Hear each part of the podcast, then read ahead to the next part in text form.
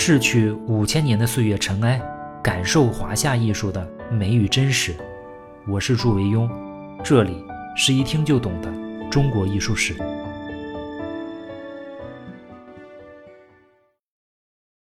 各位好，公元五百九十年的长安城啊，是精英汇聚的地方，那些日后著名的人物啊，很多都来到了这里，比如欧阳询、虞世南、董伯仁。展子虔等等，他们中啊，有些人的碰面是非常和谐的，比如欧阳询和虞世南，他们就是同事，都在太常寺上班，关系呢也还不错。相比之下，董伯仁和展子虔的碰面，那就要剑拔弩张的多了。我们上一期大体介绍了展子虔和董伯仁，此时呢，他们都是名满天下的画界双雄。这俩人呢，在京城碰面的时候啊，第一个回合果然是火花四射。据记载啊，他们一自河北，一自江南，初见则亲，就是说啊，刚刚见面的时候啊，谁也瞧不上谁。第一回合比瞪眼，那自然谁也不肯认输嘛，所以平局。第二回合比作品，当董展二人看到对方作品时啊，他们都惊愕了。董伯仁发现啊。原来自己看到过的是展子虔十年前的作品，这十年时间啊，展子虔已经脱胎换骨，早就登堂入室了。此时，展子虔的山水人物啊，画的那是气韵之生动啊，普天之下怕是无人能出其右。他张开的嘴啊，半天才闭上，但是他看了一眼眼前的展子虔呢，七上八下的心啊，才有了些许的安慰。因为对方的嘴巴张的丝毫不比他小，而且眉头还皱得更加的紧，没有半点上次趾高气扬的样子。原来展子虔看到了董伯仁的借画，他惊呆了。借画他是见过的，确切的说啊是经常见，但是都是些啊粗俗僵直的下等货色，以至于在展子虔的心里啊。那借画算什么艺术啊？那就是下等工匠混饭吃的营生。但是当他看到了董伯仁的画，规整而不僵硬，整齐的建筑旁边还有一些鞍马人物。董伯仁画建筑啊，那用笔细腻，设色富丽堂皇；画鞍马利如举步，浮似飞腾。展子虔难掩一脸的尴尬，觉得自己就像一个井底之蛙。他当时啊，就想。在地上找个洞钻进去，咽了几口唾沫都没有说出一句话。我们有句话叫“钱压奴背手，艺压当行人”，意思就是啊，只要有钱拿出来，那仆人呢立即就会唯命是从；只要有决议拿出来，那这个行当里的人呢就会心悦诚服。而此时呢，他们都已经被对方的艺术所震慑，所以第二局仍然战平。从此啊，这两人就。互相切磋学习，成了画友。所以史书上的原话是：“初伯仁与展子虔同朝入隋，一自河北，一自江南。初则见清，后乃颇采其意。”就是说，后来啊，互相心悦诚服，都领悟到了对方艺术的高明。在此以后啊，在不断的切磋中啊，双方都获益匪浅。他们共同联手，把中国绘画推上了一个新的高度。即将到来的唐代画家们，正是站在他们的肩膀上，才创造出了绚烂多姿的盛唐绘画。下面呢，我们还是主要说说展子虔。相比之下，虽然同时代的那些艺术家也丝毫不逊色，但是展子虔显然比别人他更幸运。展子虔在我们今天看来啊，是如此重要，甚至在我们整个中国艺术史上都占据有非常重要的一席。就是因为展子虔留下了那幅著名的作品《游春图》，它也是中国迄今为止啊存世最早的山水卷轴画。当然，有一个观点我们必须强调一下啊，就是我们平时所说的这些古代的名画或者法帖，特别是元朝以前的那些作品啊，它们中的很大一部分啊都是存在争议的，包括年代的争议，包括作者的争议啊。因为在所有古代艺术品的鉴定中啊，书画的鉴定难度几乎是最大的。这跟纸或者绢的特性有很大关系。比如，我们举个例子啊，如果保存良好，有时候啊，一幅明朝的作品啊，我们今天看起来能特别新；但是呢，有时候一幅看起来特别糟朽的作品，你一看落款就是民国的。何况还有一个特别致命的问题，就是不论纸还是绢呢，都非常容易做旧。更有甚者呢，就是那些作假的人啊，直接用的就是老的纸，所以老的宣纸非常贵的啊，这就给科学鉴定啊增加了巨大的难度。你用什么碳十四什么的都没用，很多时候啊，我们只能凭借作品风格来鉴定。但是这种经验性的鉴定啊，对于元明清时代的作品还好，他们有很多参照样本嘛。但是对于元朝以前的一些书画作品啊，可以参照的样品就极少。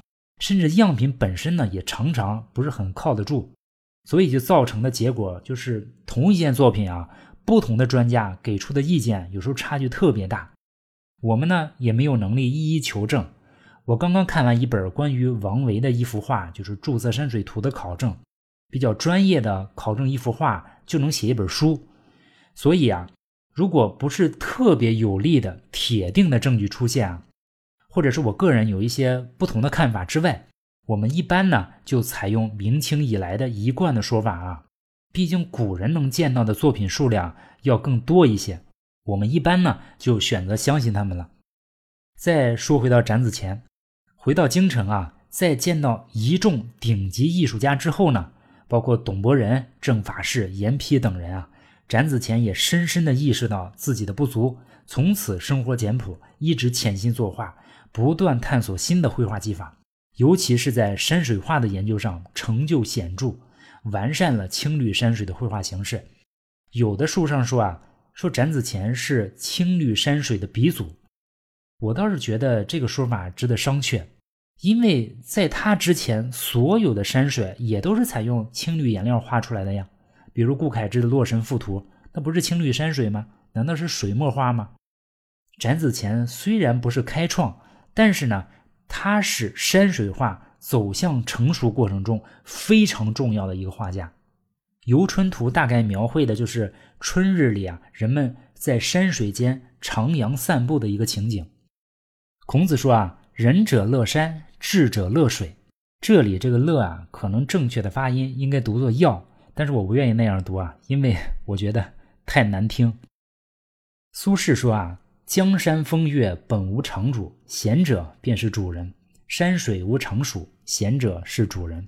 任何人啊，不论富贵贫穷、高低贵贱，当他们身处在这春日的山水之间的时候啊，都可以尽情的欢乐，任意的嬉戏。在这幅画里啊，展子虔不光刻画了人与自然的交融啊，他还非常含蓄地描绘了人与人之间的交流。我截了一些局部的图附在后面。我们在局部的图里面可以看到有这样三个人，前面骑马的人呢，似乎在回头催促后面一个骑马的青年，而后面这个落后的青年之所以落后呢，就是因为他正在回头张望，他原来正在看一位身着红衣的姑娘，这个姑娘呢，羞答答的用柴门半掩身体，但又忍不住的向外看那个骑马的青年。也许他们相识啊，也许并不认识，但是我们都知道，在这一刻啊，发生了什么。在这样的一个明媚的春日里啊，这个眉目传情的情景不但不突兀，还显得特别的融入。我就想起了宋朝李清照的一首词《点绛唇》：“蹴罢秋千，起来慵整纤纤手，露浓花瘦，薄汗轻衣透。”剑客入来，袜铲金钗溜。何休走，倚门回首，却把青梅嗅。一句“何休走，倚门回首，却把青梅嗅”，非常细腻的描绘了在这样一个场景下，一个少女她害羞又欢悦的内心。今时今日啊，他们路过了这片生机盎然的春日风景，他们有理由表现得非常任性。这些徜徉在期间的人们，也许是精心准备的邂逅，也许是不期而然的擦肩，但是不论怎么样，这个春日的阳光耀眼，这个春日的暖风宜人。于是呢，展子虔也走了进来。也许他还带了酒，也吟了诗。他醉了，他真的陶醉了。陶醉之余，他还没有忘记用自己那支精妙绝伦的画笔，画下了这个永恒的刹那。身闲时序好，青草艳阳天。人生若此，还能有什么要求呢？也许今天啊，我们所有看过这幅画的人都应该感谢展子虔，因为他让我们有幸在一千四百年之后再一次目睹了那个春天。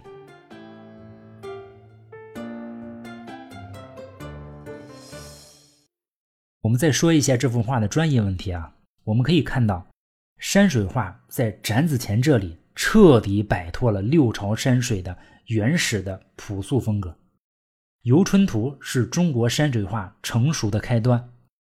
断定这幅《游春图》是展子虔作品的人啊，就是宋朝的宋徽宗的判断。《宣和画谱》是北宋宣和年间由官方主持编纂的，当时宫廷所藏的绘画的作品的一个注录。宣和呢，就是宋徽宗的年号。《宣和画谱》里面说，展子虔山水画的特点是写江山远近之势幽工，故咫尺有千里去。意思就是说啊，精工细作和咫尺千里啊，是展子虔山水画的最大特点。《游春图》呢，就是这样一幅表现春日郊野踏青的场景，山和水是画面的主体，期间点缀有人、船、小桥和建筑。对比我们之前的《洛神赋图》，就很容易发现啊，从顾恺之到展子虔，我们的山水画实现了一个完整的进化，人大于山，水不容泛的形式一去不复返啊。那天还有人问我说，什么叫人大于山，水不容泛？他就是说这个水啊，画的比较图案化，比较平，没有那种波涛汹涌的样子。你看，我们在这里就看不到“人大于山，水不容泛”的特点，取而代之的是宏伟辽阔的自然界里，如豆粒般大小的游人。这是中国山水画跨过的最重要的一条鸿沟。从此以后，由山水作为人物的背景，变成了人物作为山水的点缀。隋唐以前啊，六朝的山水画进展很缓慢。部分原因啊，是由于当时的画家仍然困扰于如何处理空间和深度这些基本问题。我们看顾恺之的《洛神赋图》和《女史箴图》里面有一个山水片段，都能看出来，画面呢主要是近景，也有少许的远景啊，但是几乎没有中景。但是到了隋代，这些问题啊基本都得到解决了。比如到了《游春图》里面，就完全不是问题了，画面从近景。到远景的运用已经比较成熟了，虽然平远、深远、高远这些概念还没有提炼出来，这些概念要等到北宋的郭熙啊才能总结出来，但是操作上已经开始摸着石头过河，尽管还不够成熟，但在实践中已经有很大的进步了。我们看啊这幅画各个元素之间的比例关系啊，全图这个比例非常恰当，层次分明，以山水为主体啊，人物为点景。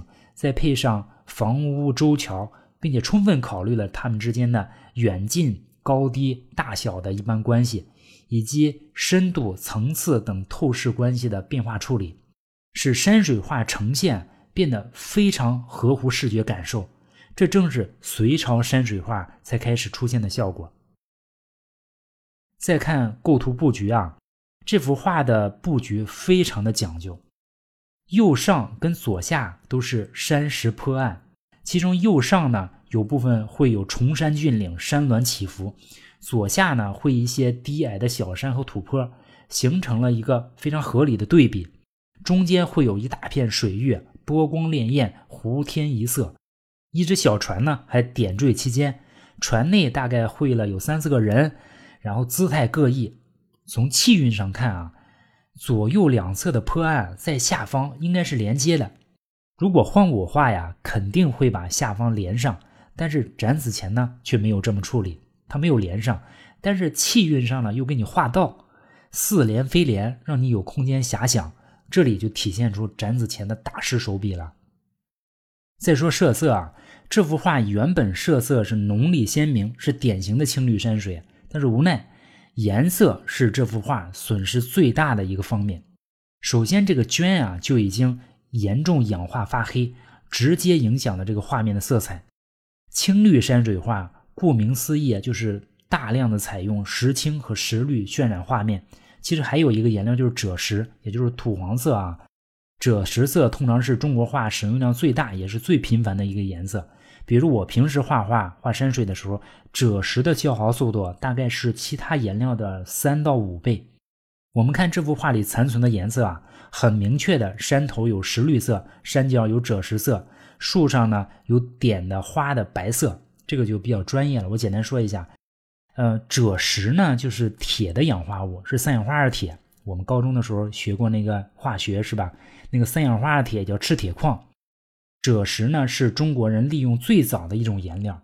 我们现在在一些原始文明的装饰品上，就发现有赤铁矿粉末，说明赭石在当时啊就被人们涂在身上或者器物上，作为一个装饰色。石青呢和石绿，其实它都是金属铜的氧化物，它们化学式都很像。只不过一种呈现出蓝色，一种呈现出绿色。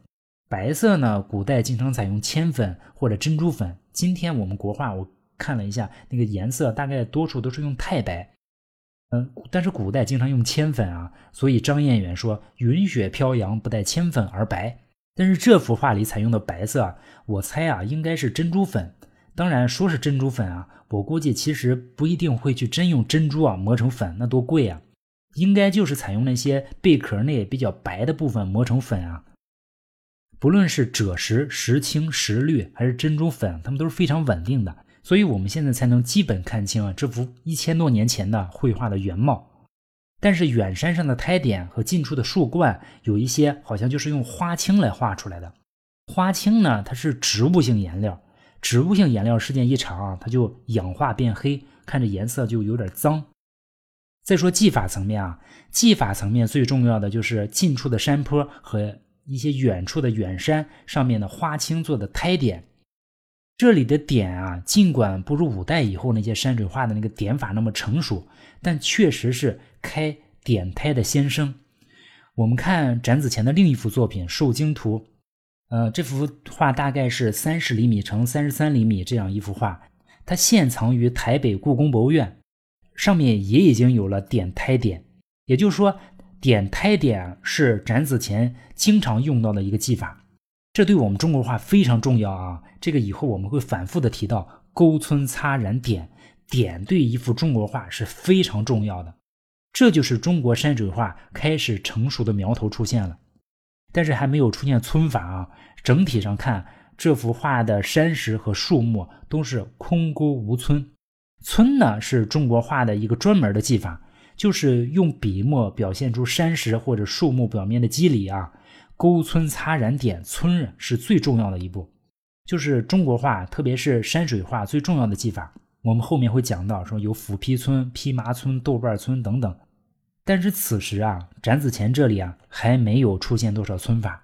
即使再过一百多年之后的唐朝的李思训、李昭道父子笔下的青绿山水啊，仍然看不见太多皴法，所以我们也不能强求展子虔啊。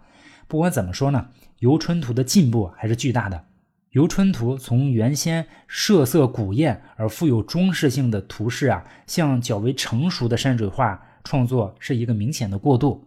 展子虔的这些画法，为后代唐代的李思训、李昭道父子的金碧山水啊，进一步发展奠定了一个基础。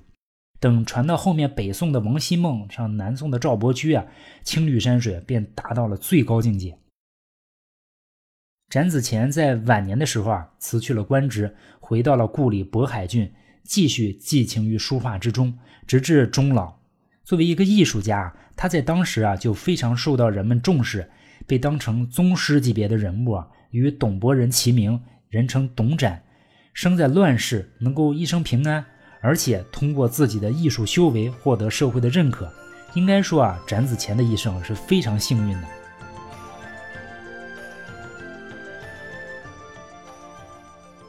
除了董伯仁、展子虔，当时还有一些非常有实力的画家，比如郑法士。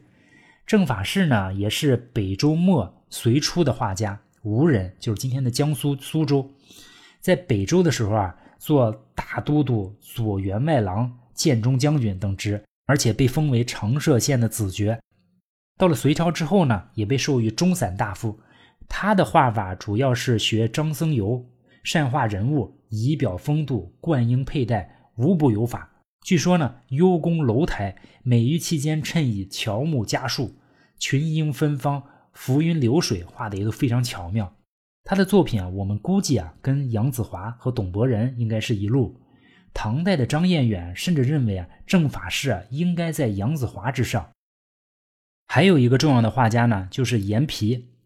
严皮啊，也出生在北周，他的家庭啊一直都是名门望族，甚至跟皇家都有着千丝万缕的联系。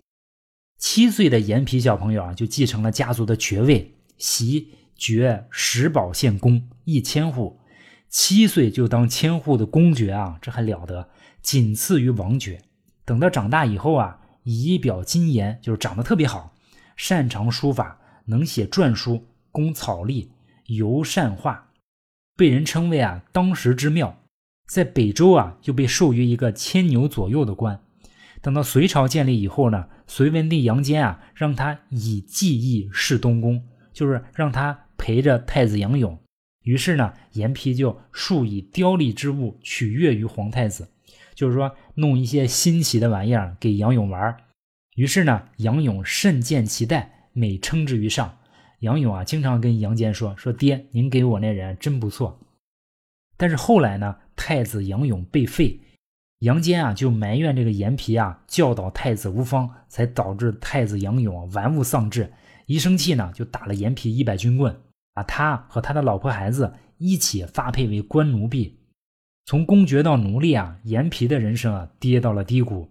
又过了两年啊，严皮一家才被赦免为普通百姓。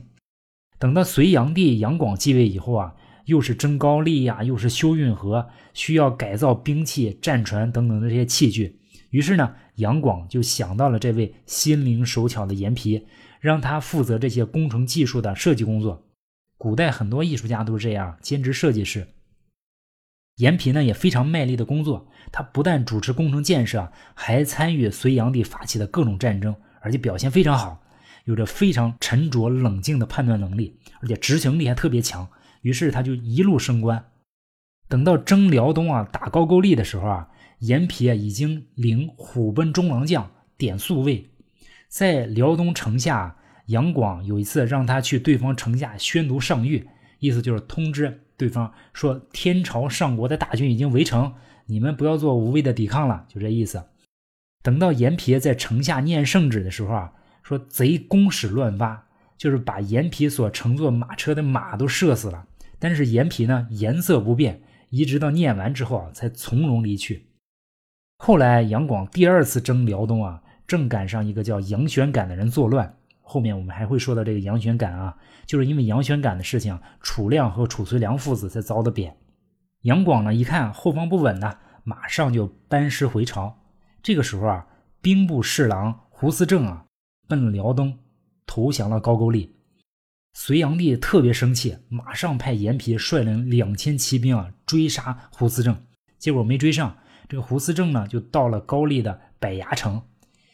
阎皮呢也没废话，上来就攻打了两天，没攻下来。这个时候呢，接到了杨广让他回去的命令，这个严皮就很不情愿，但只能回去啊，没有办法，他就很生气嘛，就走到了高阳（今天河北保定的地方），暴卒。时年五十岁，杨广非常惋惜啊，追赠他为殿内监的职位。嗯，其实，在艺术上啊，严皮没那么重要。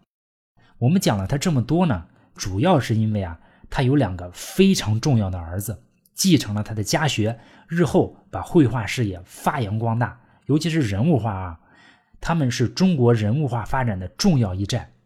严皮的两个儿子呢，就是严立德和严立本。这个我们后面会详细说。就在董伯仁、展子虔、郑法士、严皮等这些人汇聚京城的时候啊，有一个三十岁左右的年轻人啊，正拿着他的毛笔，每天躲在屋中刻苦临帖。他既要钻研南方二王娟秀的笔势啊，同时呢，还要借鉴北方魏碑挺拔的风豪。再过四十年，天下人就会知道，中国书法史上。真正的楷书巅峰就是从这个人开始。他要融汇南北的楷法，贯通古今的书体，最终创立天下第一的楷书。那他究竟是谁呢？我们下期再说。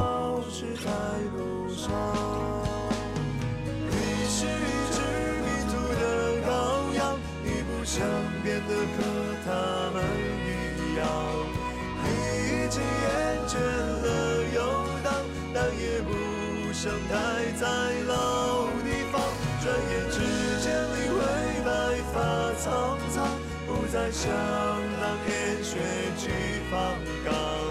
平静的早晨，点一炷香，祝自己万寿。